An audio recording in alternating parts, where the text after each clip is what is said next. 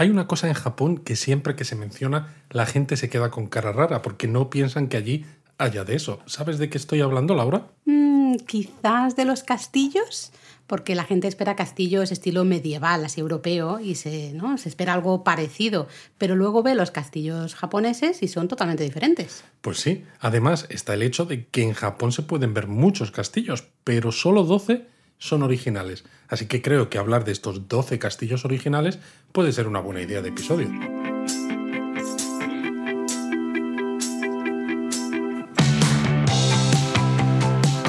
Bienvenidos a Japón a Fondo, El podcast sobre Japón de la mano de japonismo. patrocinado por Lexus. Experience Amazing. Decía justo antes en la intro, Laura, que en Japón En se el pueden teatrillo, ver... en el teatrillo. Teatrillo, madre mía, es que así no, no hay manera de empezar seriamente. Perdón, perdón, sigue. No, decía que se pueden ver muchos castillos, de- pero solo 12 son originales de todos esos que se pueden ver. Lo que pasa es que hemos dicho muchos, en total son 100. Que es Bueno, verdad son bastantes, Que son ¿eh? bastantes, pero Sí. claro, mm, eh, lo que decíamos, eh, no es lo que estamos acostumbrados, ¿no? Cuando pensamos en la palabra castillo. Sí, aunque al final el objetivo no es el mismo, es básicamente una estructura defensiva, ¿no? Pero también eso, en muchos casos, la residencia del, del que era el señor feudal, ¿no? El daimyo de una región en, en concreto. Pero básicamente yo creo que es lo que tú dices, que visualmente son muy diferentes a los castillos que estamos acostumbrados en, en Europa especialmente. Eso es curioso de todas maneras, ¿no? Porque muestra que, dices, eh, dos zonas tan diferentes, ¿no? Europa, Japón, que no habían tenido, evidentemente, tanto contacto, pero desarrollan un mismo tipo de estructura, ¿no? Porque existen las mismas necesidades, ¿no? De control Defensivas, de al una final. zona, de generación. Al final no se genera una ciudad alrededor de ese castillo, Total. pero claro, luego la arquitectura está muy influida por cómo ha sido la cultura en, esa- en esos lugares, ¿no? Y entonces, claro, tenemos castillos muy distintos, ¿no? Muy pero dispares, creo que es ¿no? Súper curioso. Pero bueno, lo que decíamos, que me lío, porque me gusta hablar de estas cosas de castillos. Dozo, dozo, feel free, ¿eh? tranquilo. No, para, no, para eso que- estamos en el podcast, Claro, para hablar. eso estamos, ¿no? Pero si no, ¿para qué queremos un podcast si no hablamos? Decía que no todos los castillos se mantienen tal como eran en el periodo Edo. Exacto, ¿no? Yo creo que muchos, bueno, hay muchos que son reconstrucciones, ¿no? Y otros solo les queda alguna muralla, alguna torre, ¿no? O, o a veces simplemente cuatro piedras que dicen que son las ruinas y dices, ya, Ya ya, está, ya veo que son las ruinas, ¿no? Eh, pero justamente, ¿no? Hoy creo que estaría bien centrarnos en los que se llaman los 12 castillos originales, que se consideran originales. Exacto, vamos a ir hablándolos uno a uno y os los vamos a decir primero aquí, ahora no, para que al principio del episodio tengáis una lista de cuáles son, ¿no? Y los, y ya- los podáis marcar en el mapa todos del tirón, ¿no? Sí, y ahora también os contaremos qué significa eso de original, ¿no? Exacto. Pero primero vamos a ver Sí, los 12, tenemos. Hirosaki en Aomori, luego está el castillo de Matsumoto en Nagano, el de Maruoka en Fukui, el de Inuyama en Aichi, el de Hikone en Shiga, el de Himeji en Hyogo, el de Bitsu Matsuyama en Okayama, el de Matsue en Shimane, el de Marugame en Kagawa, el de Kochi, que está en Kochi, el de Matsuyama en Ehime y el de Uwajima, también en cu- Curiosamente no hay ninguno en Hokkaido ni ninguno en Kyushu. Exactamente. ¿ah? Y lo, también lo interesante es que cinco de ellos, eh, la torre principal del castillo fue declarada tesoro nacional. ¿no? Eh, otros son propiedad cultural importante, ¿no? pero los cinco que son tesoro nacional sería el castillo de Inuyama, el de Himeji, el de Matsumoto, el de Hikone y el de Matsue. Pero has dicho antes que íbamos a hablar qué significa eso de castillo original.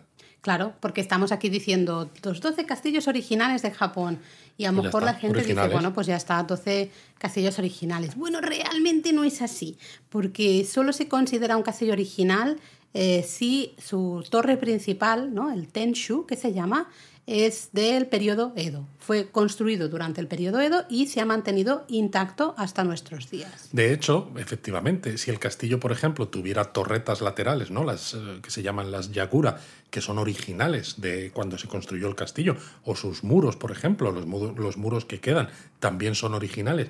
Pero sin embargo, este Tenshu, esta torre principal, no es original, no se considera un castillo original. Y eso es un problema al final, porque claro, en un país también, bueno, como Japón y como muchos otros países, ¿no? Pero en construcciones de madera con las guerras, el paso del tiempo, también terremotos eh, y demás, pues claro, al final hay En mucha... Japón ha habido incendios a, a, a a cascoporro. saco. Entonces, claro, hay muchas reconstrucciones realmente, ¿no? También algunas reconstrucciones no excesivamente modernas, sino simplemente pues, del propio eh, paso del, del tiempo, ¿no? Sí, esto es curioso porque, claro, lo que tú dices, ha habido reconstrucciones, pero como tuvieron lugar durante el periodo Edo, en muchos casos, se sigue considerando original. Como original, Pero claro, es. muchos de estos castillos, eh, si rascáis un poco ¿no? en la historia y veis cómo eran justo en el momento de construirse y ves cómo han quedado, dices, realmente lo que estoy viendo no es lo original, no, no es el concepto que yo entiendo De como original, original. original, ¿no? que es lo primero que se hace. ¿no? Básicamente yo creo que son los 12 castillos que mantienen su torre principal del periodo de Edo. Ese sería el nombre largo, el nombre corto, 12 castillos originales y ya está. Sí, ¿no? bueno, el nombre largo sería más largo todavía, porque serían los 12 castillos que mantienen su torre del periodo de Edo a pesar de los cambios, excepto el de Maruoka en Fukui. Bueno, sí, ahora hablaremos del Porque, de, bueno, del sí, de porque Maruoka, tiene- no te, tiene- no te adelantes. ¿eh? Lo interesante, eso sí, es que todos estos, estos 12 castillos originales, eh, pues claro, mantienen su interior un poco más mm, Bueno, tal cual era. claro. ¿no? Con su estructura de madera, sus Eso. escaleras empinadas, las troneras, etcétera, ¿no? Porque muchos de los castillos reconstruidos, aunque por fuera son muy bonitos, cuando entras, pues básicamente eh, pues tienes muros de pues de, De hormigón, escaleras claro, también escaleras también normales. normales, a veces hasta ascensores. ascensores, que bueno, al final es hacer un espacio accesible. Lo que pasa es eso, claro, porque las, las leyes actuales en Japón no Eh, obligan a hacer espacios accesibles como prácticamente en todo el mundo, pero claro, estos castillos originales no, en muchos casos no pueden tener No. espacios acces- accesibles. No, claro, no, no, para nada. Encima con las escaleras interiores, ¿no? Que tienen estos, estas torres principales que son hiperempinadas y. Eso sí, y- por cierto, ¿no? Como curiosidad, complicado. estas escaleras tan empinadas y estos castillos originales, esos interiores tan interesantes, son ideales para viajar con niños. Sí, de hecho, nosotros tenemos cientos de fotos de nuestro hijo, de Eric. Eh, subiendo las escaleras como si fuera un perrete, realmente, ¿no? Con las manos eh, siempre en los escalones y los pies ahí detrás. Sobre todo cuando era más pequeñito, porque realmente no le no daba le la pierna para subir el escalón, entonces la tenía que subir a gatas.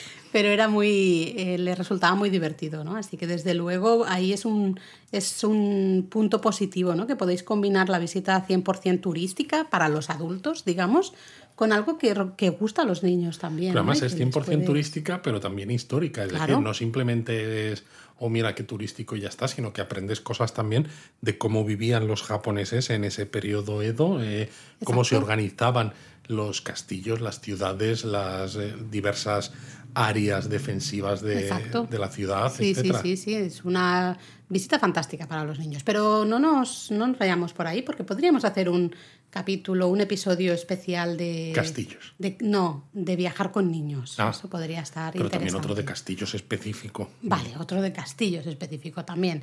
Pero yo te quería preguntar por qué quedan tan pocos, porque hemos dicho, claro, originales solo quedan 12, además tú has comentado, ¿no? En, eh, quedan cero en Hokkaido, me has dicho, y cero en Kyushu. ¿no? Exacto. Es decir, Luego no quedan. no quedan, ¿no? Con lo cual quedan... Quedan cero. Sí que quedan cuatro, por ejemplo, en Shikoku, Exacto, en bastante Shikoku más, y luego muchos. el resto en lo Para que es lo la isla pequeñita que es, ¿no? Eso es, pero ¿por qué quedan tan pocos, Luis?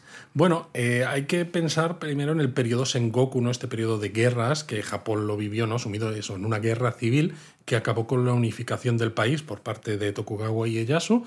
Y tras eh, la batalla de Sekigahara en el año 1600 y luego el asedio de Osaka en 1614 y 1615, el país ¿no? acabó con una, una racha de paz de, de dos siglos y medio, ¿no? Hasta Sí, que es la lo que restauración conocemos, Meiji. exacto, que como el periodo Edo, ¿no? Que es Exacto. el periodo de, de paz, porque ya realmente todas las guerras ya se habían librado Exacto. antes y en Este- ese momento fue todo tranquilidad. Este es el contexto, ¿no? Porque, claro, durante todos esos años de conflicto eh, se construyeron muchos castillos para defender, defender los, los diferentes dominios. De hecho, hablábamos de que quedan unos 100 castillos en Japón de diferente manera, pero es que llegó a haber unos 1000 castillos por todo el país. Claro, Mil, lo que que es, una, pasa es es una que- cifra brutal. Recuerdo que en 1615, ¿no? justo en el comienzo de este periodo, digamos, nuevo de paz, el propio shogunato Tokugawa promulgó un edicto que limitaba a uno, exclusivamente uno el número de castillos por provincia. Es decir, en cada provincia solo podía haber un castillo. Claro, y en las provincias había en muchos casos más de uno, ¿no? Con lo cual esto ya supuso la desmantelación de muchos de esos castillos. Luego, claro, llegó el periodo de Edo, ¿no? Cuando acaba y empieza la restauración Meiji, eh, algunos dominios seguían apoyando al shogun y eso desembocó en la guerra Boshin entre los partidarios del shogun y los partidarios del emperador restaurado, por así decirlo, ¿no? Y esta guerra civil supuso de nuevo la destrucción de varios de los castillos que quedaban en pie. Luego, cuando acabó esa guerra, se promulgó otro edicto imperial en 1873 que ordenaba el desmantelamiento de castillos. Eso fue interesante, ¿no? Porque es un momento, claro, tenemos, para los que no sepáis mucho de historia japonesa, también a lo mejor se podría hacer así un episodio de, historia.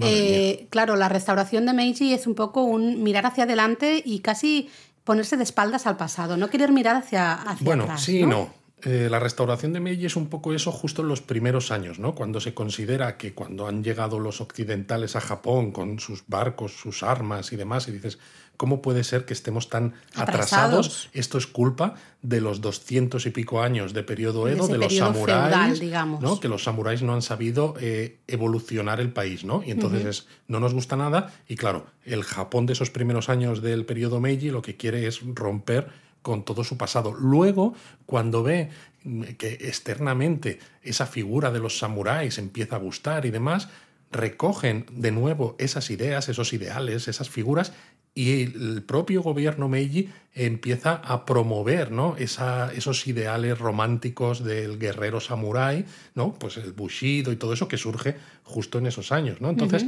hay un cambio como de hay un cambio en el gobierno ¿no? De, despreciar todo lo pasado, que es cuando sale este dicto de que hay que desmantelar los castillos en 1873, a años más tarde, cuando se vuelve a poner otra vez en valor ¿no? todo ese, ese pasado ese pasado samurái. De todas maneras, eh, los japoneses, no sé si es ya por, por el lugar en el que viven, por su estilo de vida, por su mentalidad, no lo sé, pero realmente tienen gran facilidad en eh, tirar ¿no?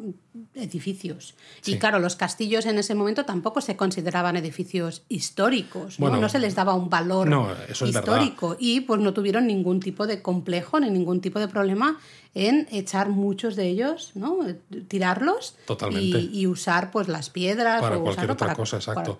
Luego además, ¿no? llega el momento de la Segunda Guerra Mundial donde el ejército japonés usó muchos de esos castillos de los que quedaban como almacenes de municiones y mm. como centros de mando.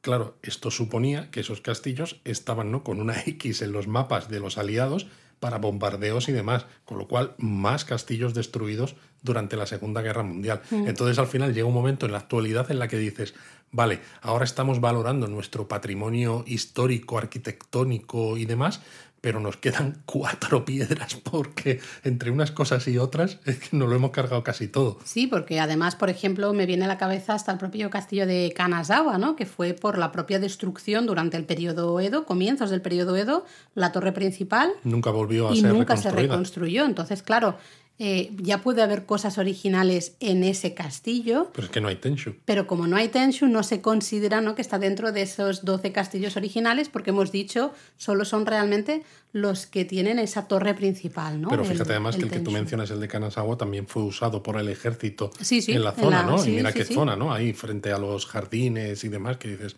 no, no eran listos ni nada, los del mm. ejército. Oye, antes de empezar a hablar de cada uno de los castillos, ya que hemos mencionado el Tenshu, ¿no? la torre principal, a lo mejor estaría bien mencionar algo de vocabulario, muy Para que no ¿eh? digan nuestros oyentes qué os pasa en la boca. Eso. Exactamente, pero muy poco, ¿eh? solo cositas, algunos, algunas palabras que, podéis oír cuando hablamos de, de castillos. Lo primero lo más interesante es que en Japón hay distintos estilos ¿no? de castillos según su situación. Sí, según donde estén construidos. ¿no? Tienes los Yamajiro, que son los que son de montaña, que están más altos, claro, que son eh, posiciones defensivas mucho mejores, pero claro, son más pequeños porque desde esos castillos no, se, no, es tan fácil vivir allí porque están muy alejados. ¿no? Entonces fueron como los primeros. Luego se fueron construyendo en llanuras y en pequeñas colinas con, eh, con llanuras enfrente. ¿no? Los de llanuras son los Hirajiro y los que están en pequeñas colinas frente a llanuras son los Hira Yamayiro.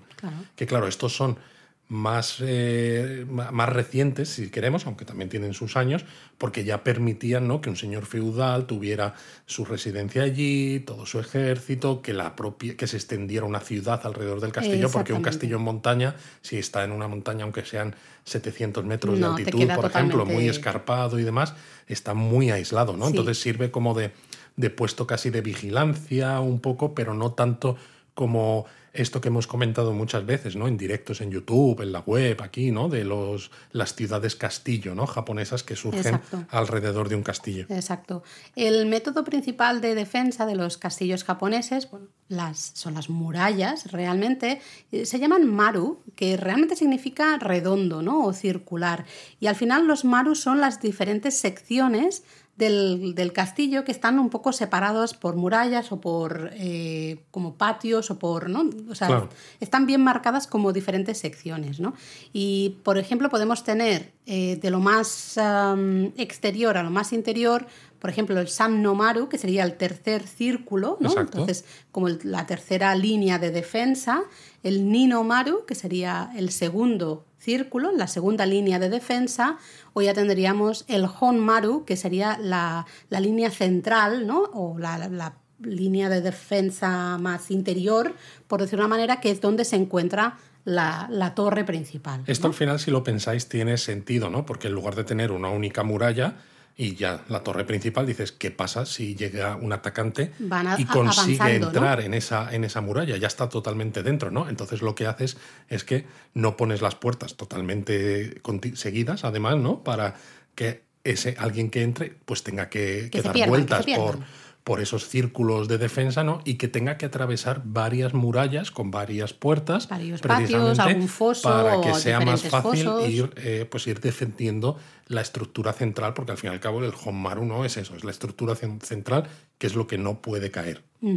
Y ahí justamente en ese Honmaru tenemos el Tenshu, hemos dicho, la torre principal, y luego toda, todo ese complejo estará lleno de Yagura, que son las torretas, ¿no? Los torreones, las, las, torres que conectan también la muralla y la torre principal, etc.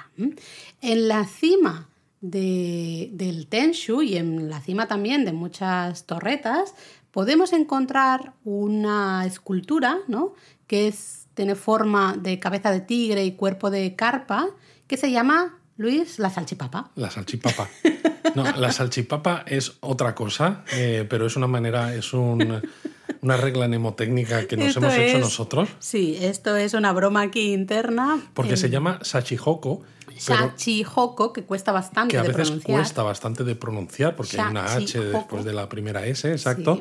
Y, y, hace tiempo nos costaba recordar la palabra, ¿no? Pero se me ocurrió, no sé, dije, esto suena parecido a salchipapa. Y ahí se ha quedado. Y, y realmente nunca se me olvida Sachihoko, ¿sabes? No, no, no, ya es la Y bueno, es eso, es una, es una estructura, no escultura, ¿no? Que es una forma muy típica en castillos y que está siempre ahí. ¿Por qué? Porque se creía que atraía la lluvia. Y claro, los castillos, siendo de madera, lo que querían era evitar incendios, ¿no? Entonces, si atrae la lluvia, no se nos va a quemar. Yo creo que no debieron hacer las esculturas muy bien. No, les ha funcionado. no muy bien no le funcionó porque anda que no se quemaron castillos. No. Y otro punto interesante de los castillos japoneses son las tejas, ¿eh? creo preciosas, todos, todos eh, esos tejados, pero especialmente hay unas tejas eh, que se llaman onigawara o tejas del diablo, que se ponen siempre como en, en los extremos. En las esquinas. Exacto, en las esquinas. Eh, pueden tener diferentes emblemas. Realmente la idea era decorarlas un poco como con una máscara de, demonio, ¿no? La cara de demonio. Pero en los castillos japoneses las veremos muchísimo con los emblemas de las familias, ¿no? De, esa región, de los daimios de, esa región. Exacto, aunque en algunos casos todavía se pueden ver incluso tejadas con, sus demonios, con sus soni. Pero bueno, empezamos a hablar... Si empezamos, eh, deberíamos, ¿no? ¿Ya? Sí, vamos a hacer, como un poco hemos hecho el listado antes, hablar de norte a sur, hmm. para que, bueno, si alguno de vosotros quiere integrar el castillo, ¿no? La visita al castillo con visita a otros lugares, pues sepa más o menos que estamos yendo eso de norte a sur, porque además os vamos a dar algunas ideas de qué cosas ver además del castillo, ¿no? Para que la excursión no sea solamente castillo y ya. Vale, pues empezamos, eh, lo más al norte tenemos el castillo de Hirosaki ah, que está en la prefectura de Aomori, justo al norte ahí de la región de Tohoku, en la isla principal de, de, Honshu. Y el castillo de eh, Hiroshaki he dicho ya. el castillo de Hirosaki fue construido en 1611, ¿ah? aunque realmente la torre principal fue pasto de las llamas, ya empezamos. Ya empezamos. En, 1627 un rayo la dejó, vamos, pero, pero frita. Lo curioso es que no se reconstruyó hasta 1810. Muy tarde, ¿eh?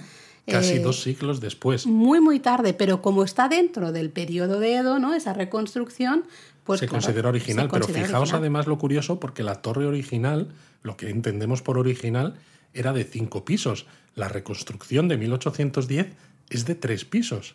Hombre, claro, no, había tanto dinero. Dijeron, vamos a hacerlo más pequeñito. Pero claro, que estamos si no... hablando de un castillo original que dices, pues hombre, es original de 1810, pero es que esto se construyó más de dos siglos antes, ¿no? Eh, mm. ¿Qué me estás contando?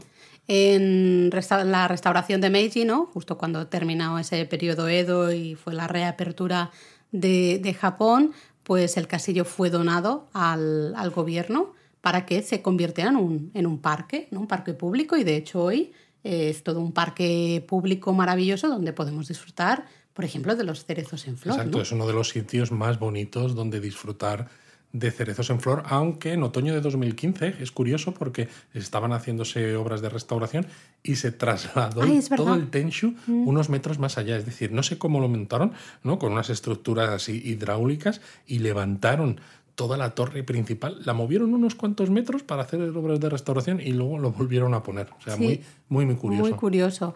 Eh, también interesante que esa torre principal está rodeada de tres yagura, tres torretas, que también son originales del periodo de Edo. Y además también eh, quedan cinco portones de entrada. ¿eh? Vamos, que hay bastante cosilla que ver interesante. o sea, la, digamos, la torre puede ser más pequeñita de lo que era realmente originalmente eh, y fue construida eso, ¿no? Comienzos del siglo XIX, pero eh, tiene un montón de cosas interesantes, ¿no? Y además el castillo, es lo que te decía, es uno de los mejores lugares en los que disfrutar de los cerezos en flor en toda esta zona. Bueno, es que hay 2.600 cerezos en, en el parque.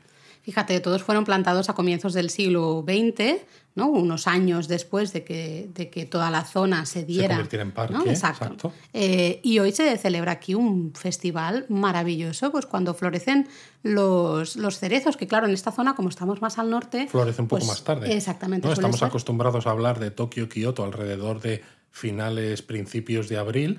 Aquí es finales, de marzo, principios de abril. Aquí es finales de abril, principios de mayo. Eso es. Así que si vais un poquito más tarde, pues podéis intentar ver los cerezos ahí, que era nuestro plan para el año 2020. Exacto, y ahí teníamos ya los billetes de avión, pero una cosa así muy pequeñita, nada, pues nos estropeó el plan. ahí, nada.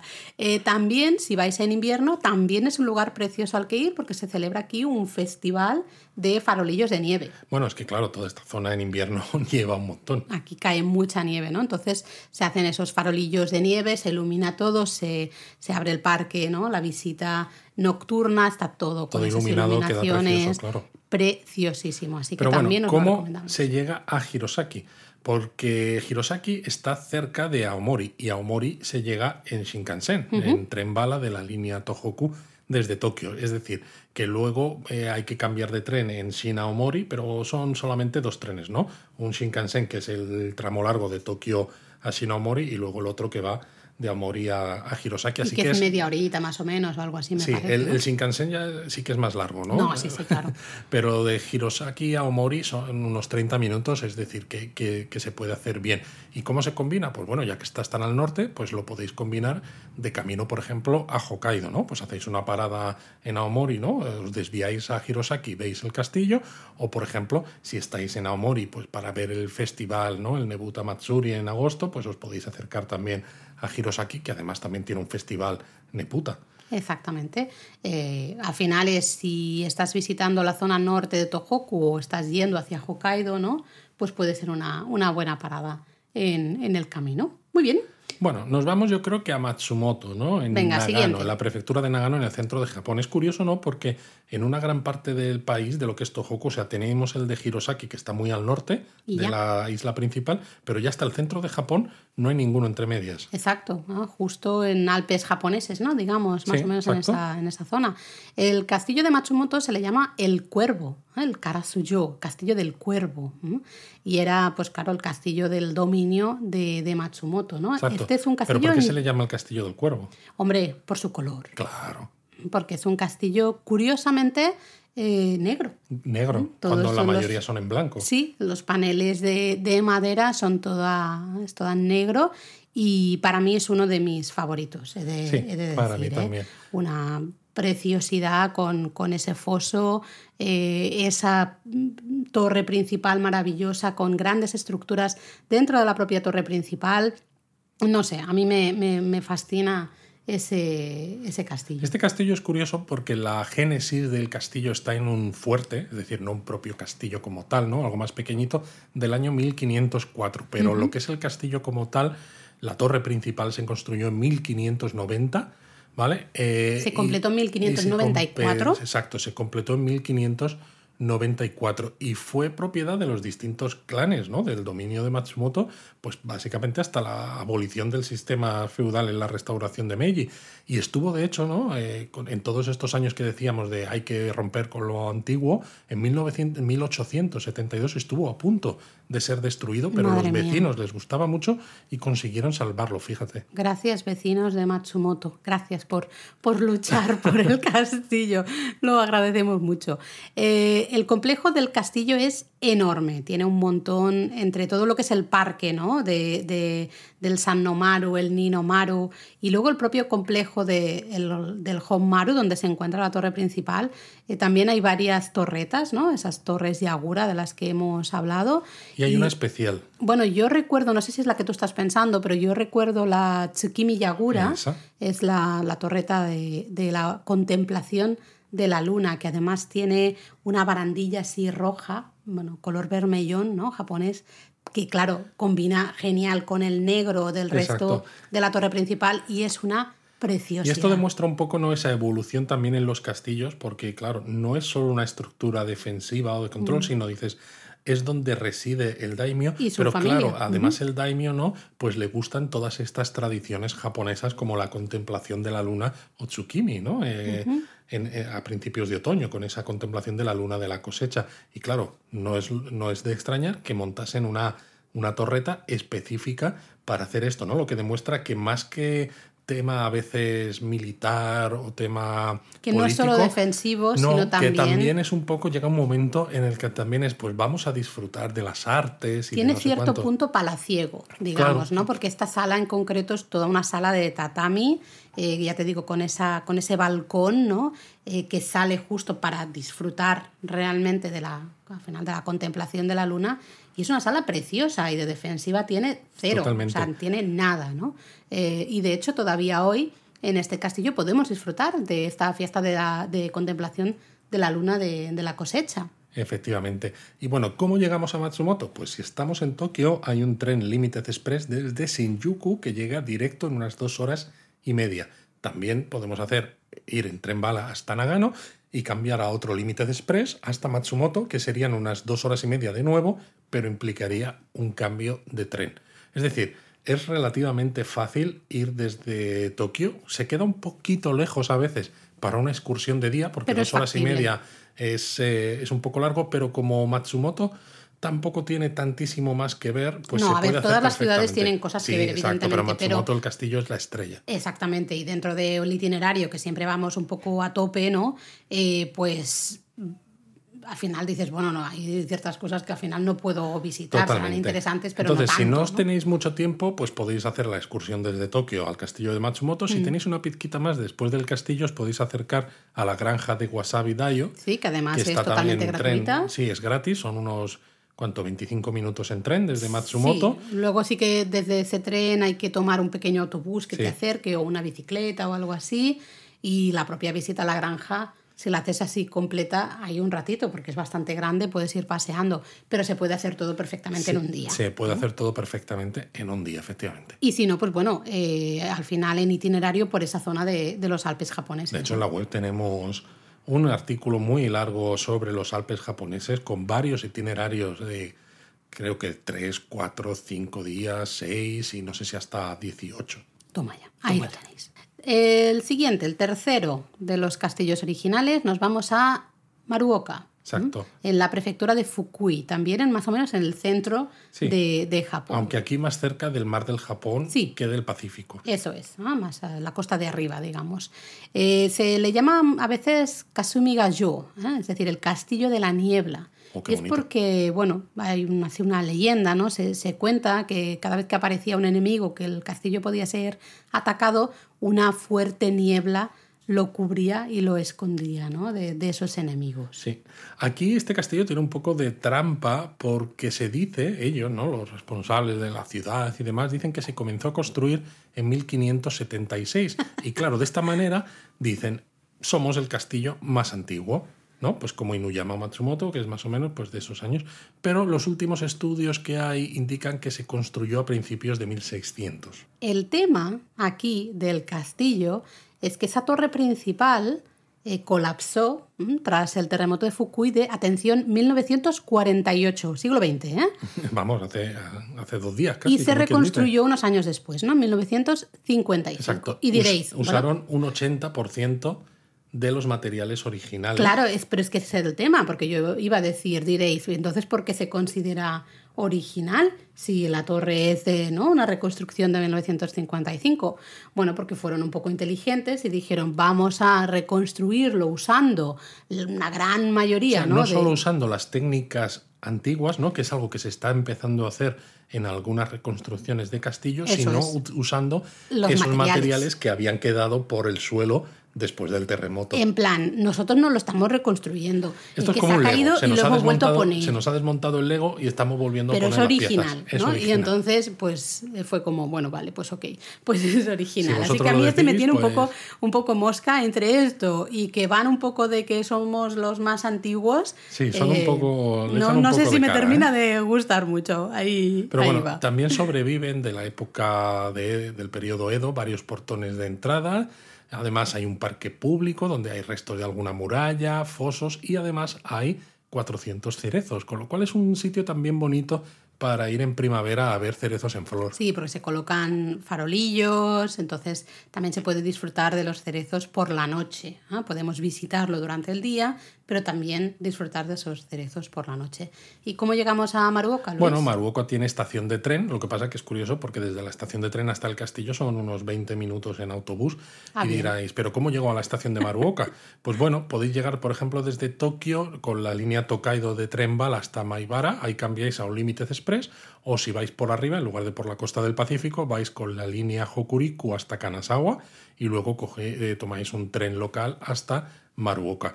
Desde Kioto Osaka, pues el Más Thunderbird fácil, supongo, es mucho porque más está más fácil, cerquita. porque hay un Limited Express, el Thunderbird, que para en Fukui y desde Fukui un tren local, que son solo tres paradas de Fukui a Maruoka. Con lo cual, en lugar de tres horas y media, 50, ¿no? que decíamos que tardas desde Tokio más o menos, yendo por arriba o por abajo, desde Kioto Osaka es una hora tres cuartos, con lo que se convierte en una excursión de día, incluso si no queréis estar mucho más tiempo por la zona, ¿no? que decís, solo quiero digamos, Ver el castillo y ya ver el está. castillo, ¿no? Porque a lo mejor hacéis como nosotros, ¿no? Que os gusta tachar de la lista, ¿no? Castillos originales. Vale, tengo Visto, 12. visto, Venga, visto. Check, check, check. A nosotros nos falta el de eh, Este nos falta. Creo que se ha notado que mucha ilusión no me hace. Pero bueno, ¿cómo lo podemos combinar? Pues al final es eso, ¿no? Lo que Ver tú el resto dices. de Fukui, por Podemos ejemplo. ver el resto de Fukui, que aunque tiene es mucha verdad. zona de dinosau- mucha cosa de dinosaurios, ¿no? Porque Bueno, se han mucha, descubierto mucha, eh, yacimientos con Sí. restos de dinosaurios. Están los acantilados Tojimbo. Eso sí me Hay apetece. algunos templos preciosos en la zona de Fukui metidos ahí entre las montañas, que es una maravilla. Y si no, pues simplemente lo usamos un poco en ruta eh, desde Kioto, Osaka Kanazawa, por ejemplo. Por ejemplo. ¿no? Y paramos, vemos el castillo, nos volvemos a subir a y nos vamos hacia Kanazawa. Creo que es también una, una opción bastante buena. Muy buena. Seguimos con el cuarto castillo original y nos vamos a Inuyama, que está en la prefectura de Aichi, muy cerquita de la ciudad de Nagoya, para que os situéis. ¿ah? Esto es un spoiler alert de cómo llegar. Eh, Sí, poquito, un poquito, perdón. Eh, Este castillo fue construido, atención, en 1537 ¿m? por el abuelo de Oda Nobunaga, que es uno de esos tres grandes unificadores de, de Japón. Lo interesante es que el castillo no se construyó desde cero, sino que se, la torre principal se trasladó desde Kanayama hasta, hasta Inuyama. Sí, con lo cual supongo que con esos traslados y tal, ¿no? El tema de fechas también, pues. Baila un poco, Baila claro. un poco. Estos son otros que también pueden decir, no, no, no, esto es súper antiguo porque, claro, ¿no? Es construido en 1537, ¿no? Y dices como, Exacto. bueno, ya, pero realmente eh, no estaba en Inuyama, ¿no? Estaba en otro lado y se trasladó para acá, bueno, sea, sea como, como fuere. Eh, lo interesante también de este castillo es que ya en la restauración de Meiji sí que sufrió daños, ¿no? Por un Bueno, terremoto. hubo un terremoto y de hecho el gobierno Meiji se lo volvió a dar, ¿no? Porque lo tenía en propiedad el gobierno Meiji después de esta restauración. Y dijo, Y se lo, volvió, se lo volvió a dar a la familia Naruse, que era la antigua familia samurái propietaria, De la región. en 1895. Y les dijo, vale, nosotros os damos el castillo, pero lo tenéis que reparar y cuidar. Qué morro también. bueno, al menos, al menos no dijeron de, de- de destruirlo. Sí, sí, no, eso está bien. Eh, pero claro, fue como, uy, uy, uy, uy, ahora Vaya tenemos marrón. aquí este gasto y ahora qué hacemos con esto. Bueno, Y pues de hecho toma. estuvo en manos de la propia familia durante mucho tiempo después de eso, pero recientemente volvió a, a estar en manos de la Pero ciudad. recientemente, Sí, ¿eh? sí, lo cual sí. es, es, eh, bueno, curioso. Eh, la visita al castillo en Inuyama eh, merece mucho la pena. Merece mucho la pena, Sinceramente, porque el, el complejo al final es bastante grande, tiene un parque así que va subiendo ¿no? por, por la colina. Eh, con varios santuarios a, a pie, recuerdo que había varios santuarios, pasas por diferentes portones de entrada, también es una zona que está repleta ¿no? de cerezos y al final, en la cima de esa pequeña colina, te encuentras justamente con la torre principal. Exacto. ¿no? Es una Que- zona especialmente bonita en, en primavera cuando florecen los cerezos, aunque también es cuando más cuesta verlo, porque hay una cantidad Mucha de gente, tremenda. Mm, Desde la cima, ¿no? desde la torre principal se tienen unas vistas preciosas del río Kiso, ese gran río ¿no? que, que cruza la ciudad. Y además todo está lleno de cerezos si vais en primavera, evidentemente, eh, con lo cual está. Sí, como lo que sería el paseo, ¿no? Eh, que, que sigue las riberas del río también Eso es. Mm. son una verdadera maravilla, ¿no? Entonces es una excursión de día muy bonita, como has dicho tú al principio, pues desde Nagoya. Sí, porque desde Nagoya es lo se más tarda fácil, ¿no? relativamente poquito, son 26 minutos con un límite express. Eh, si estáis, por ejemplo, en Takayama, ¿no? que también pues, es una zona del Valle del Kiso, ¿no? de este río que decíamos, son unas 2 horas y 20. Eh, una parte se hace con JR Pass, otra se hace con línea Meitetsu, con lo cual nos sirve. Y son, una, son tres trenes, es decir, 2 horas y 20 no es mucho, ¿eh? pero ahí implica tres cambios. ¿no? Entonces Sí. lo mejor es hacerlo, sinceramente, Desde Nagoya. desde Nagoya. Que Mm. Nagoya, además, eh, si estáis en Kioto, Osaka por un lado o en Tokio por el otro, está muy bien conectada, ¿no? Porque pilla en, en mitad de la línea Tokaido. Claro, Shinkansen lo tenemos facilísimo, ¿no? Y por eso, para combinarlo, pues es perfecto con la propia Nagoya. ¿no? Pues Nagoya tiene más cosas que ver de lo que a veces eh, pensamos, ¿no? Pero dices, si no quiero pasar tanto tiempo en Nagoya porque no tengo tantos días, pues bueno, podéis hacer medio día en el castillo de Inuyama y luego el resto del día, del tiempo que os quede, visitáis Nagoya, veis unas cuantas cositas. De todas maneras, la propia ciudad de Inuyama, lo que es el centro más eh, cercano a la zona del castillo, tiene bastante que ver. La calle Sí, de- sí, principal de acceso, desde más o menos la estación hasta lo que es eh, la zona del parque del castillo, castillo, sí. está repleta de edificios así del periodo Edo, Muy muchos de bonita. ellos que son pues tiendas, muy bonita, cafeterías, sí. yo recuerdo esa, ese paseo muy bonito, ¿no? Con lo cual puedes hacer una visita completita, ¿no? A, a Sobre todo, ¿no? antes Si de volver a gustan eso, pues temas de artesanía, de tés verdes, de un montón de cosas, ¿no? Sí. Pues es explorar un poco todas Sí. esas tiendas que hay en esas casas tan bonitas. Sí, o eso, también Nagoya, si no, también, pues eso, nos iríamos hacia Gifu, también, ¿no? La, la Sí. zona sur al final de la prefectura de, de Gifu.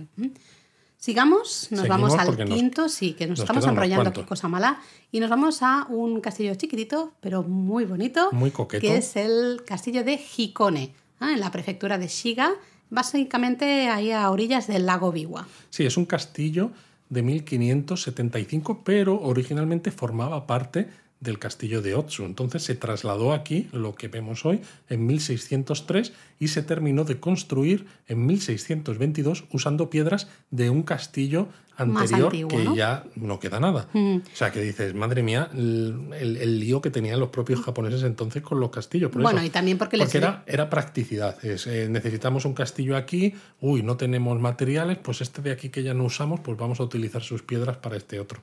Eh, además que en la actualidad, como les encanta jugar con lo de las fechas para ver quién es el más antiguo, eh, pues claro, aquí todos empiezan, no, pero es que esta piedra es de 1500 tal. Entonces ya este ya es tela de antiguo, ¿no? Es verdad que lo que tú has dicho antes, que es pequeñito. De hecho, la torre principal solo tiene 21 metros de alto, pero entre los fosos, las torretas que encontramos en la subida, etcétera, es, es ideal porque tiene un nivel de conservación fabuloso y es, muy, muy bonito. Y además no es extremadamente turístico, no hay tantísima gente como en otros castillos.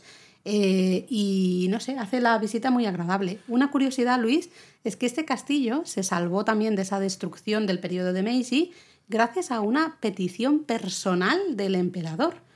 y gracias a eso el castillo se salvó y hoy podemos disfrutar de él. Otra curiosidad es que este castillo tiene una mascota que se llama Hikonian, que es un gato con casco samurái y que fue un poco como el, la génesis de, las mascotas japonesas, porque se puso muy de moda y a partir de ahí empezaron a surgir mascotas como, pues eso, con formas de animales y de cualquier otra cosa, como, bueno, pues eso, como imagen de un montón, ya no solo de castillos, pero de, entidades, de ayuntamientos, de empresas, de lo que fuera, ¿no? Entonces, Hikonian tiene un punto especial. Bueno, nosotros le tenemos mucho cariño porque nos acompañó durante un viaje de, no sé, varias semanas por Japón, porque cuando visitamos Hikone, pues Eric era pequeñito. Eric se quedó prendado de Hikonian y, hubo que comprarle un peluche de Hikonian. Le compramos un peluchito y lo curioso es que el peluchito tenía un cascabel y madre mía, Eric dormía con Jiconian. Y se movía más. Cada vez que se movía,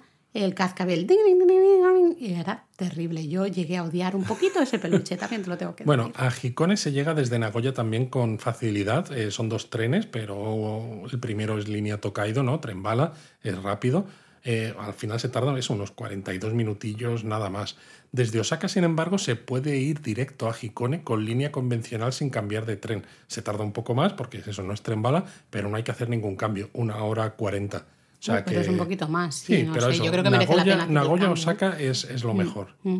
¿Y cómo combinarlo? Pues al final nos recomendamos pasar todo el día en Hikone y hacer una completa excursión de día, ¿no? Podemos visitar no solo el castillo, luego tenemos los jardines tradicionales, ¿no? Que están justo a las afueras del, castillo. Eh, podemos disfrutar de la carne de Omi, ese wagyu maravilloso. tres grandes carnes de wagyu. Exacto. Podemos ver un montón de edificios del periodo Edo, templos, santuarios, en fin, un montón de sí, cosas. Sí, no, Hikane tiene, eh, tiene bastante que ver. Bueno, sigamos, nos vamos al sexto, que es un castillo, yo creo, de los más conocidos, es el castillo de Himeji en la prefectura de Hyogo, en la región de Kansai. Yo creo que es el castillo. El castillo, ¿no? Probablemente es eh, de los más visitados, si no el más visitado y el, más, conocido, ¿no? Eh, la garza blanca se la llama, ¿no? Se, le, ¿Cómo se dice? Se le llama. Se le llama eh, por ese color de sus paredes, ¿no? Un blanco casi radioactivo gracias a, la nueva pintura y la, un poco la remodelación que sufrió en los, en los últimos años. De hecho, este castillo originalmente lo construyó Toyotomi Hideyoshi, otro de esos grandes nombres de las reunificaciones de Japón, entre 1577 y 1580. Lo que pasa que luego Ikeda Terumasa, que era un aliado de Tokugawa Ieyasu, fue nombrado señor de la provincia donde se encuentra el castillo y lo amplió.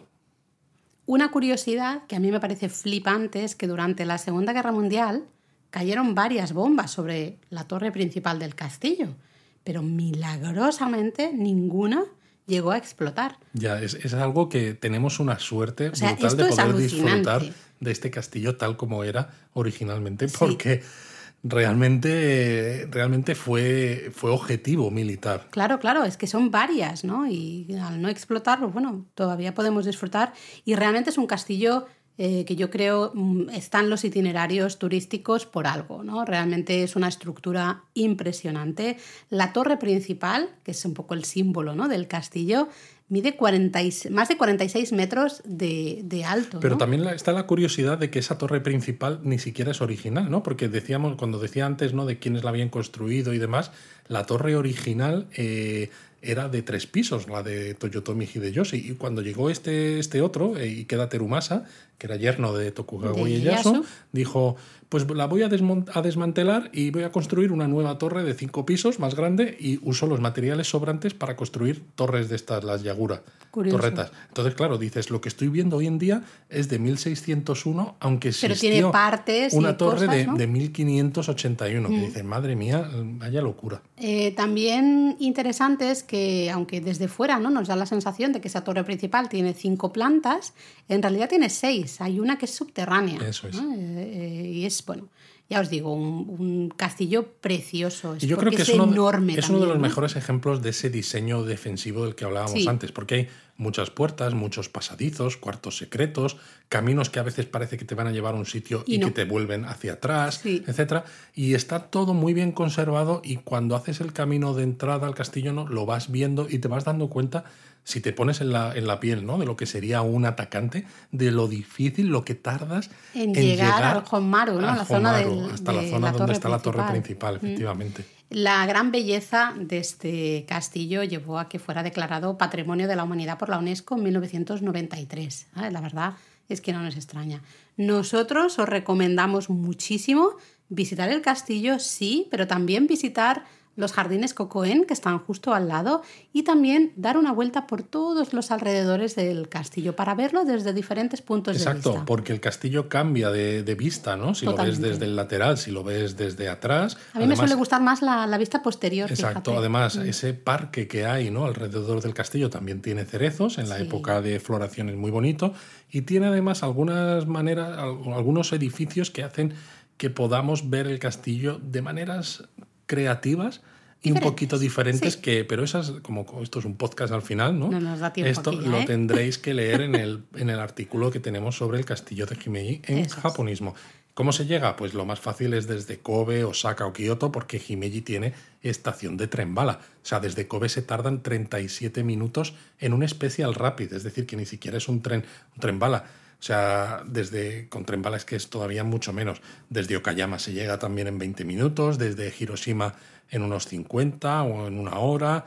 Bueno, en fin, es que, está súper bien conectado desde muchos puntos del centro de Japón. Es la visita perfecta también, tanto para los que queráis verla desde Kioto Osaka, ¿no? Podéis ir al castillo en excursión de día, luego a lo mejor podéis combinarlo con una subida al Monte Shosha, por, por ejemplo, o volver o parar en Kobe o hacer lo que queráis, también en ruta, ¿no? Mucha gente también lo hace en ruta, de, desde Osaka a Kioto hasta, por ejemplo, Miyajima, ¿no? que es otro punto. Claro, eh, tomas el tren por la mañana, ves el castillo, cuando sales de ver el castillo comes en Himeji, por ejemplo, de forma que luego ya tienes toda la tarde pues para ver lo que sea que quieras. Sí, además te va muy bien porque llegas y cambias de hotel, ¿no? Claro, llegas al hotel ya por la tarde que puedes hacer el check-in fácilmente, ¿no? Con lo cual también en ruta viene muy bien. Bueno, el siguiente castillo es Bitsumatsuyama, que está en Takahashi, en la prefectura de Okayama. También se le llama Castillo de Takahashi, precisamente. el, nombre de la ciudad. Y fíjate, porque este es especial, porque es el único castillo original que queda en una montaña.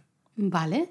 Y de hecho, si no recuerdo mal, es el que está eh, a más elevación, ¿no? Está más elevado sobre el nivel del, y eso lo hace lo hace muy interesante, ¿no? Porque aquí se puede hablar de cómo llegar, porque hasta Bicho Matsuyama se puede ir en tren, pero es que desde la estación de tren eh, se tarda 50, 60 minutos en autobús, pero es que aún así el autobús o el taxi, si, si tomáis un taxi, te deja hasta un cierto punto. O sea, por mucho que quieras ir en transporte público barra privado, la última parte la vas a tener que hacer andando por precisamente por los caminos que hay, por la, altura que tiene el castillo, que lo hace muy, muy interesante. Señores, toca poner ahí un, funicular, un teleférico. Anda que no le gustan los japoneses claro, por eso lo digo, ¿no?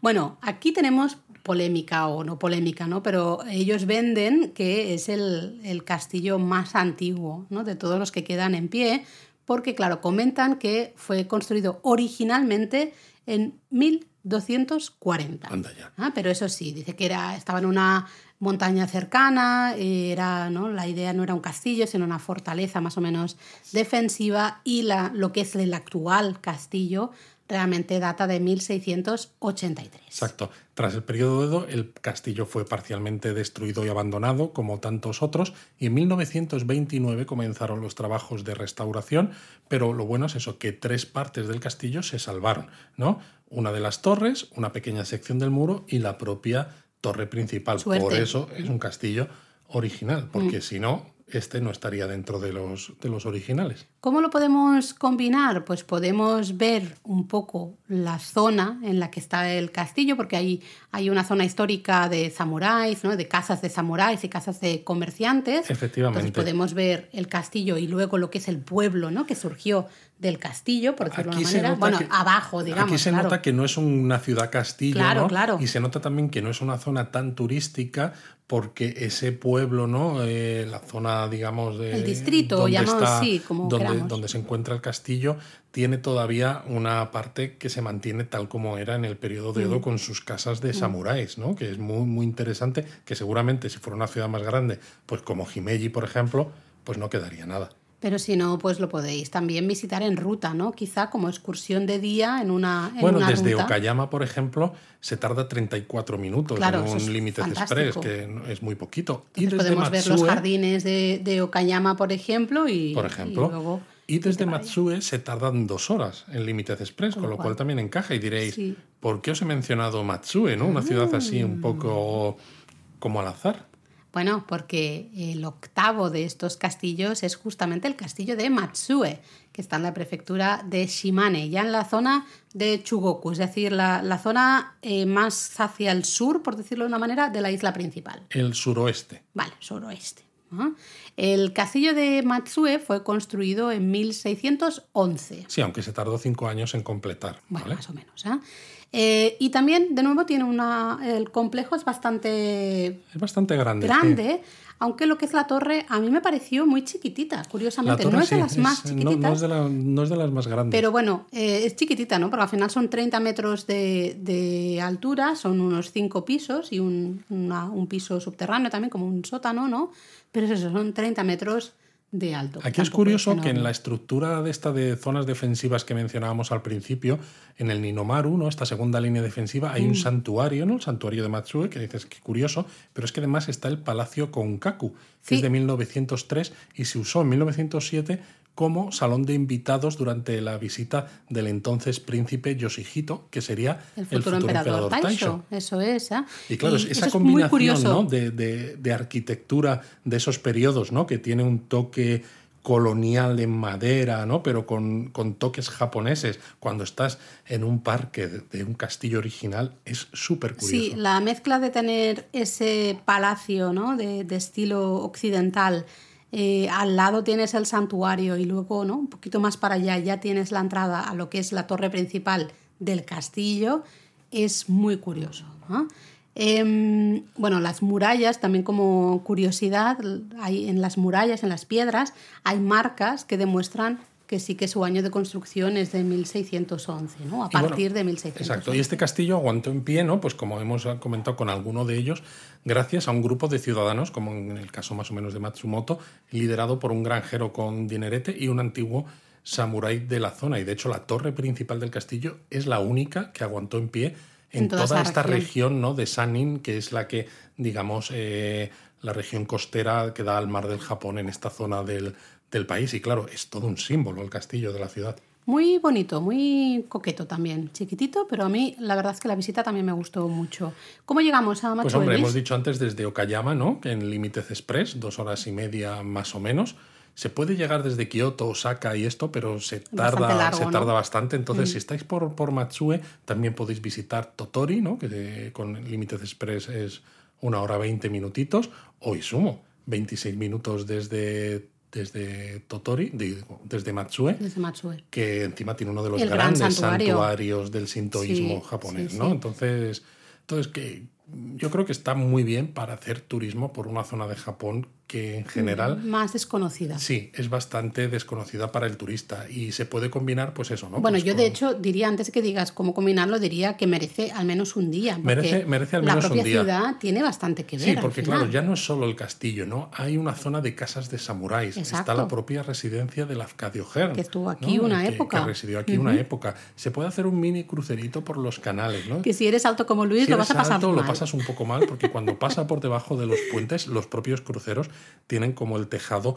móvil para aplanarlo un poquito más Para y bajarlo, y que exacto para bajarlo y que se pueda pasar entonces claro cuando eres alto como yo te tienes que, que doblar casi como si fueras no sé un cromo Eh, luego está la zona cercana de Tamatsukuri Onsen, un, un pueblo balneario, ¿no? Un pueblo de, de aguas termales maravilloso.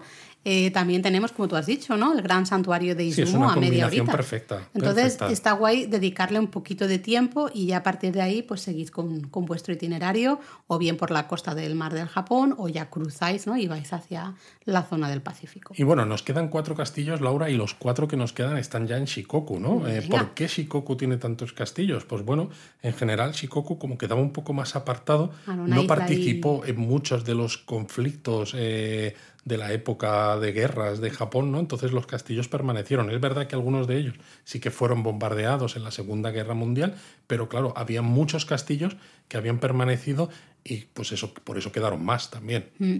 Empezamos por el primero, el más pequeñito, yo creo, de que creo que diría que la torre principal es la más pequeña de las 12, que es el castillo de Marugame. ¿eh? Está en la prefectura de Kagawa, como hemos dicho, en la isla de Shikoku. ¿eh? Pero está en la cima de un monte, que es un, de un monte en la ciudad. Entonces, claro, son 55 metros sobre el nivel del mar. Que Se ve "No es desde que lejos, yo me acuerdo mucho, de eso". Pero se ve desde lejos Sí. y la verdad es que impacta. Sí, es verdad, que tú lo ves desde lejos, estás abajo en la ciudad y ves ahí el monte y en y la lo ves cima casi ves desde la torre cualquier del castillo. sitio. Y sí, eso, eso resulta visualmente muy, muy interesante. Luego es verdad que la torre en sí es bastante chiquitita, ¿no? Realmente.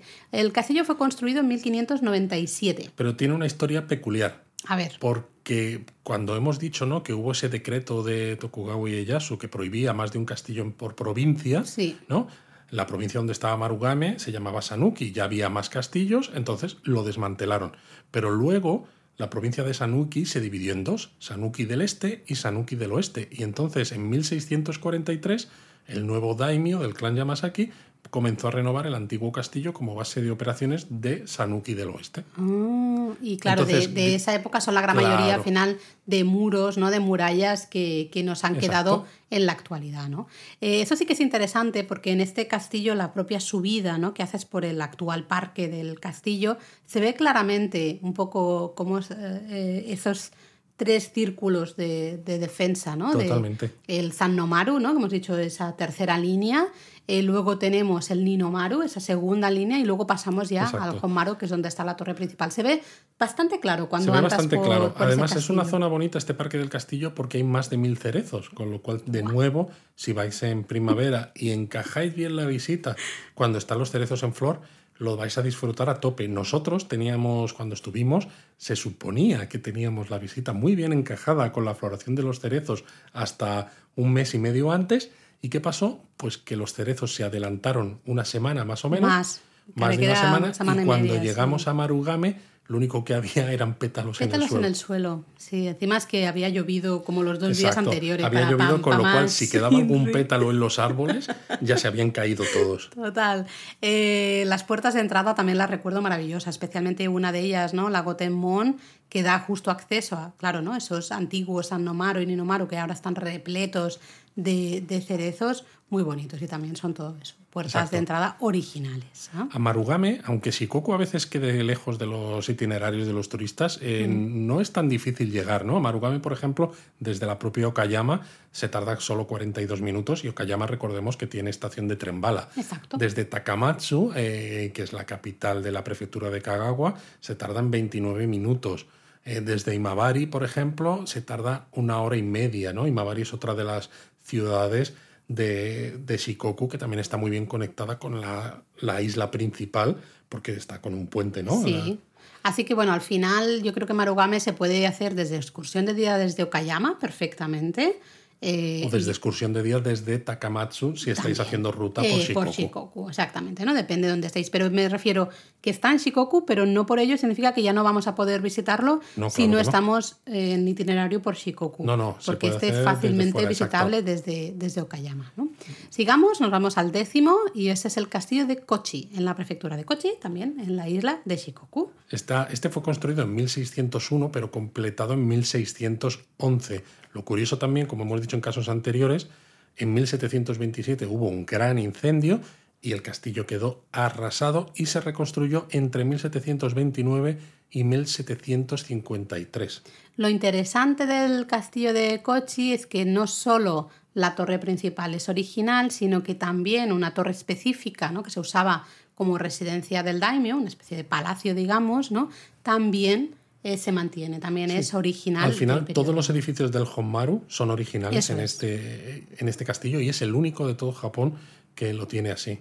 Además también tiene una puerta de la puerta principal de entrada al complejo del castillo también es original y desde ahí además se puede hacer una foto única, ¿no? Se tiene una imagen única Sí, de este porque es el único castillo en Japón en el que en un mismo encuadre tienes esa puerta principal de entrada y la torre principal del castillo, ¿no? En general en los demás o ves una cosa o ves, O la, ves otra, la otra. pero no te salen ambas en el, en el mismo encuadre. Eh, y también hay muchos cerezos Sí, en el parque. también, también. Eh, bueno, de hecho ya estáis viendo que la gran mayoría de castillos, ¿no? Estos originales, claro, Tienen todo el complejo, alrededor claro, ¿no? Del. San Nomaro, el Ninomaro, todas esas. De hecho, incluso muchos de los defensivas. castillos que son que están en ruinas en la actualidad en Japón también se ha aprovechado para eso, para hacer parques, ¿no? Claro, exactamente, ¿no? Eh, muy interesante, recuerdo el castillo también por dentro, ¿no? Se ven diferentes salas, eh,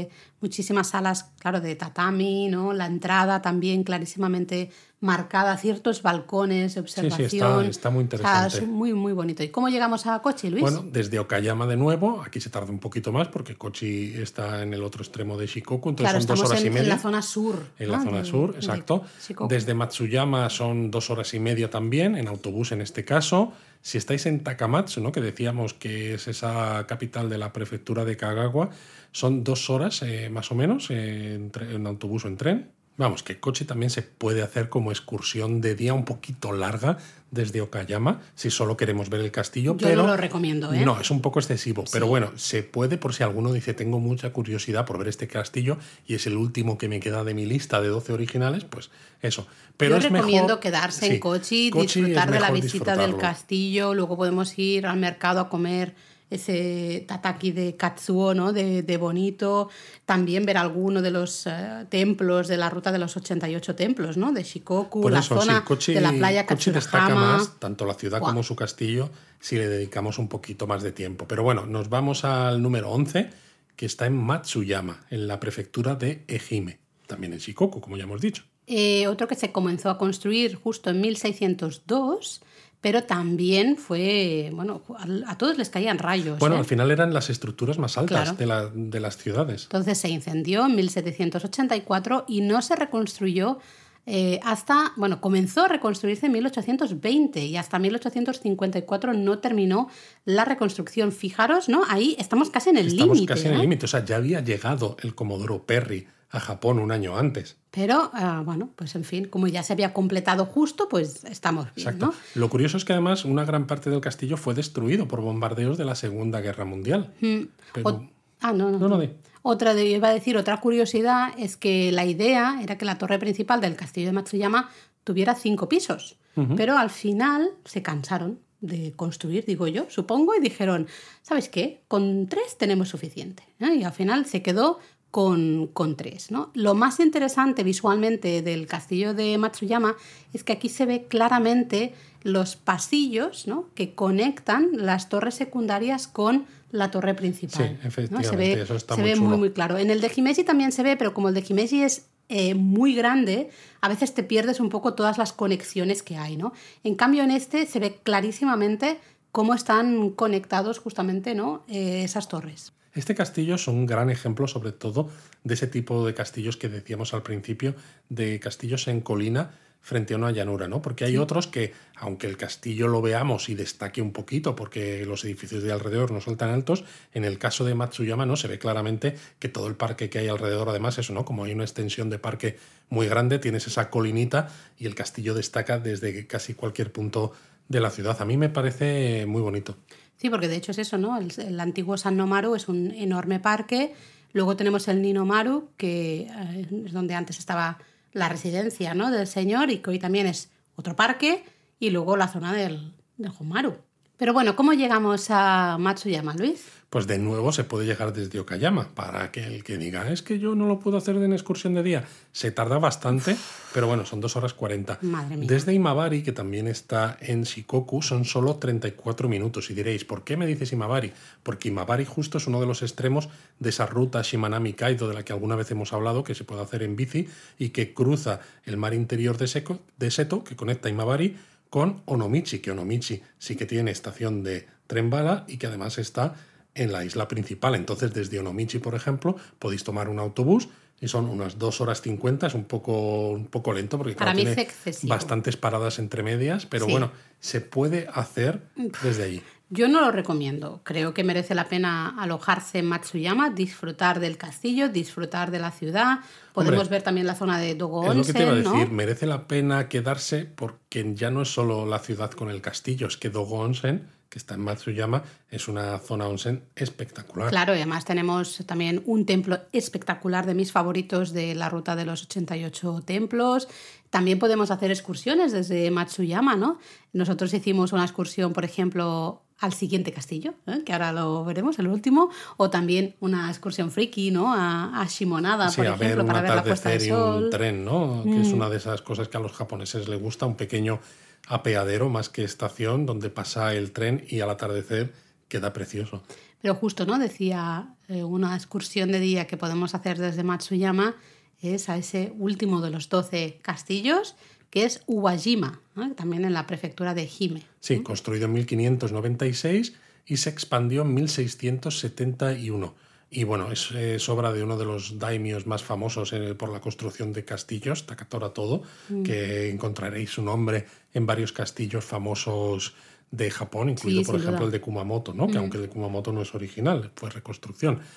Eh, es una de las puertas de este castillo de Uwajima, fue destruida en la Segunda Guerra Mundial, pero bueno, luego la parte central, ¿no? Lógicamente quedó en pie, por eso sigue siendo original. Es también muy pequeñito, muy, coqueto, porque queda la torre principal y, poquito más. Además, la torre principal es muy bajita, no recuerdo ahora los metros, pero es de lo, también de los más chiquititos sí que tiene una bonita exposición así, ¿no? De, ya sabéis, siempre en el interior de los objetos museos, de o sea, los castillos les gusta, ¿no? Poner objetos de samuráis y tal, pero las vistas desde la cima eran, eran bastante, bastante bonitas. Este se tarda una, una hora y veinte minutos desde Matsuyama, que decíamos, y es eso, la mejor es bastante al final. Es bastante al final, pero claro, hay que pensar que incluso aunque sea un límite de express, toda la zona de Shikoku es muy montañosa, entonces las zonas por las que van los trenes son limitadas, ¿no? No puedes meter líneas de tren por cualquier parte de, mm. Shikoku porque eh, si quieres atravesar montañas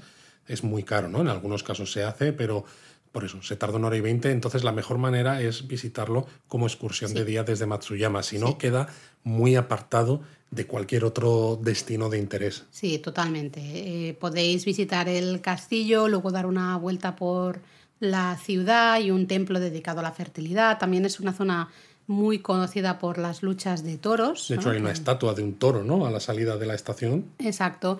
Eh, y luego, bueno, pues también podéis intentar desde ahí hacer una visita a Ozu o a Uchiko. Sí, que está una horita de distancia. por eso, que al final es toda esa costa, ¿no? Toda esa zona, todo lo que hay entre, entre Matsuyama y Uwajima.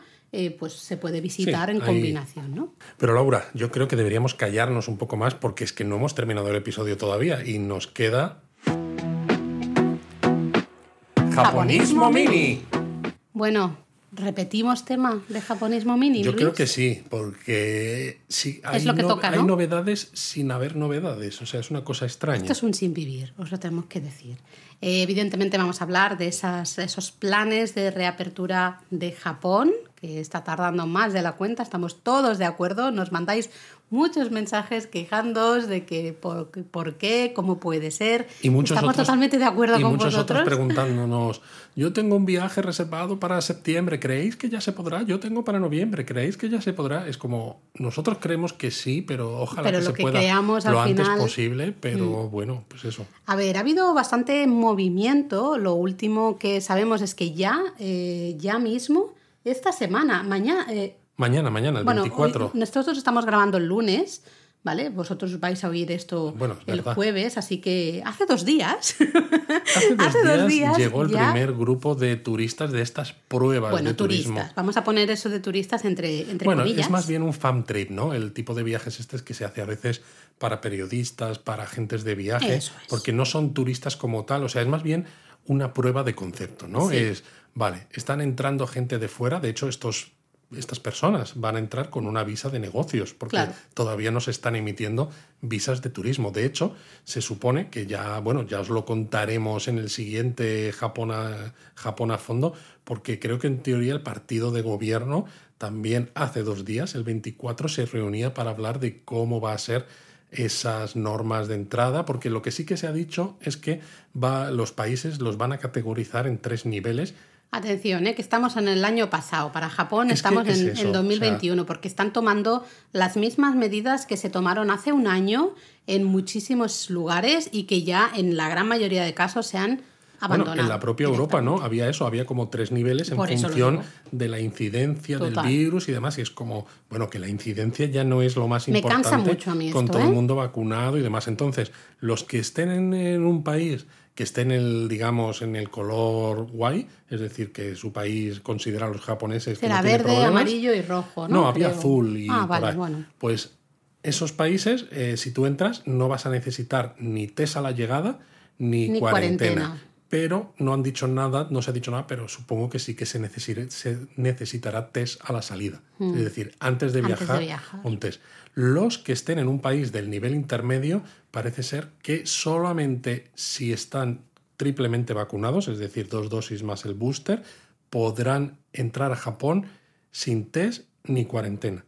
Pero test a la, a la- antes de viajar. Si no tienes las tres vacunas, pues entonces tendrás que hacerte test y tendrás que hacerte La la, cuarentena. Y si estás en un país de los de peor nivel, pues entonces ahí test y cuarentena sí o sí. Lo que pasa que lo No que no han dicho todavía es qué países, entran países. dentro de cada categoría. Además es que, bueno, eh, sinceramente el tema de cuarentenas cuando hablamos de turismo es un poco absurdo.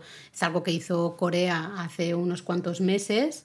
Y lo Vale. quitó un mes después, Pero ¿no? lo Una quitó cosa ¿por así. qué? Porque evidentemente pues nadie va a ir. Es que nadie va a ir a hacer turismo con eso.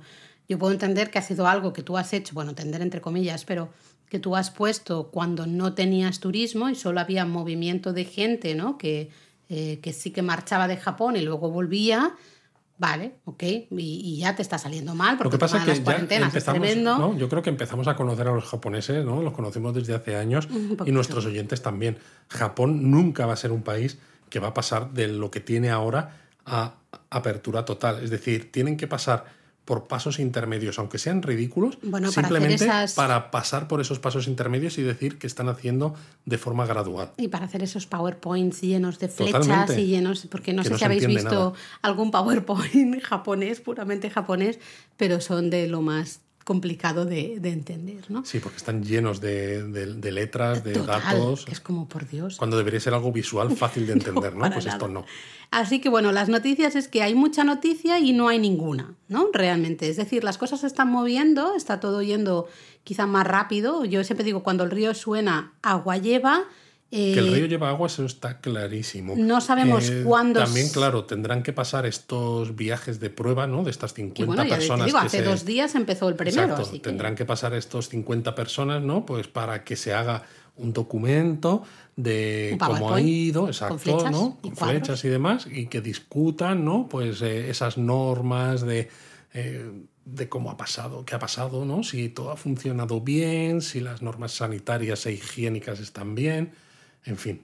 Bueno, eh, un paripé, sinceramente, porque al final las normas dos años después de pandemia deberían estar ya y son iguales para, para, tus nacionales que para los turistas. Es curioso también, ¿no? Que demuestra hasta qué punto se están moviendo las cosas, que el propio gobierno ha dicho ya en Japón, ¿no? Que el tema de las mascarillas, que sabéis que nunca han uh, sido obligatorias, porque no pueden obligar por constitución, pero las recomiendan. Y ha habido mucha presión social. Ha habido mucha presión social y el propio gobierno ha dicho que, bueno, en que si estáis en la calle y estáis solos o no estáis eh, muy o estáis apartados de otras personas, os la podéis quitar, pero hasta en interiores Bueno, es que primero empezaron a decir eh, un día en que no, ya en exteriores, si había distancia, pues no hacía falta. Y a los dos días aproximadamente eh, volvieron a salir diciendo, no, mira, ¿sabéis qué? Que es que realmente ya no hacen falta ni siquiera en interiores, ¿no? Dicen, bueno, si estáis con cierta distancia y no habláis mucho. Sí, pero bueno, dentro de tres días van a decir, mira, ¿sabes qué? Que ya no. Y para mí esto es una manera también de... De ir preparando el terreno. De ir preparando el terreno, de hacer que los propios japoneses no hiperventilen tanto cuando entren turistas y a lo mejor no se pongan mascarilla porque digan, señor, que llevamos en mi país sin mascarilla obligatoria desde hace meses y no tenemos grandes incidencias de coronavirus. Entonces, de ¿qué me todas maneras, también he de decir que este verano es el primer verano en que Japón también va a volver a la normalidad, porque hemos pasado dos veranos en los que había muy poco movimiento, muy poco festival, ¿no? todo estaba cancelado. En cambio, ya hemos visto la Golden Week, los japoneses se volvieron locos a viajar y a hacer cosas, con lo cual parece que va a ser un verano, entre comillas, ya normal o de vuelta a la normalidad. Y sinceramente, con el calor y la humedad que hace en Japón, eh, tener a toda tu población, no, y además puede ser hasta un riesgo de salud, ¿no? Totalmente. Eh, Porque hay bastantes golpes de calor, gente que salen en las noticias en verano, ¿no? Que han tenido problemas, claro. problemas médicos. Y si hace dos veranos, claro, a lo mejor se podía pasar un poco de largo porque, bueno, la gente no viajaba tanto, no hacía tantas cosas y tal.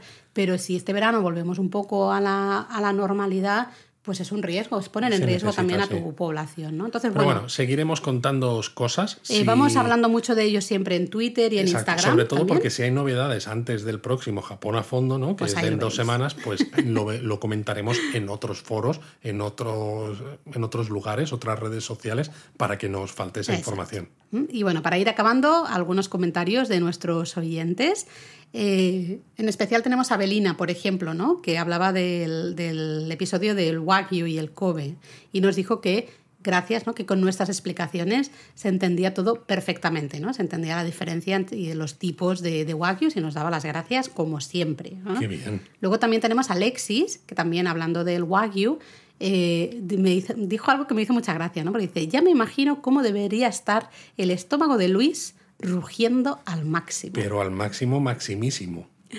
Eh, Olga decía, buenísimo el podcast, que lo volvería a escuchar para hacer un esquema.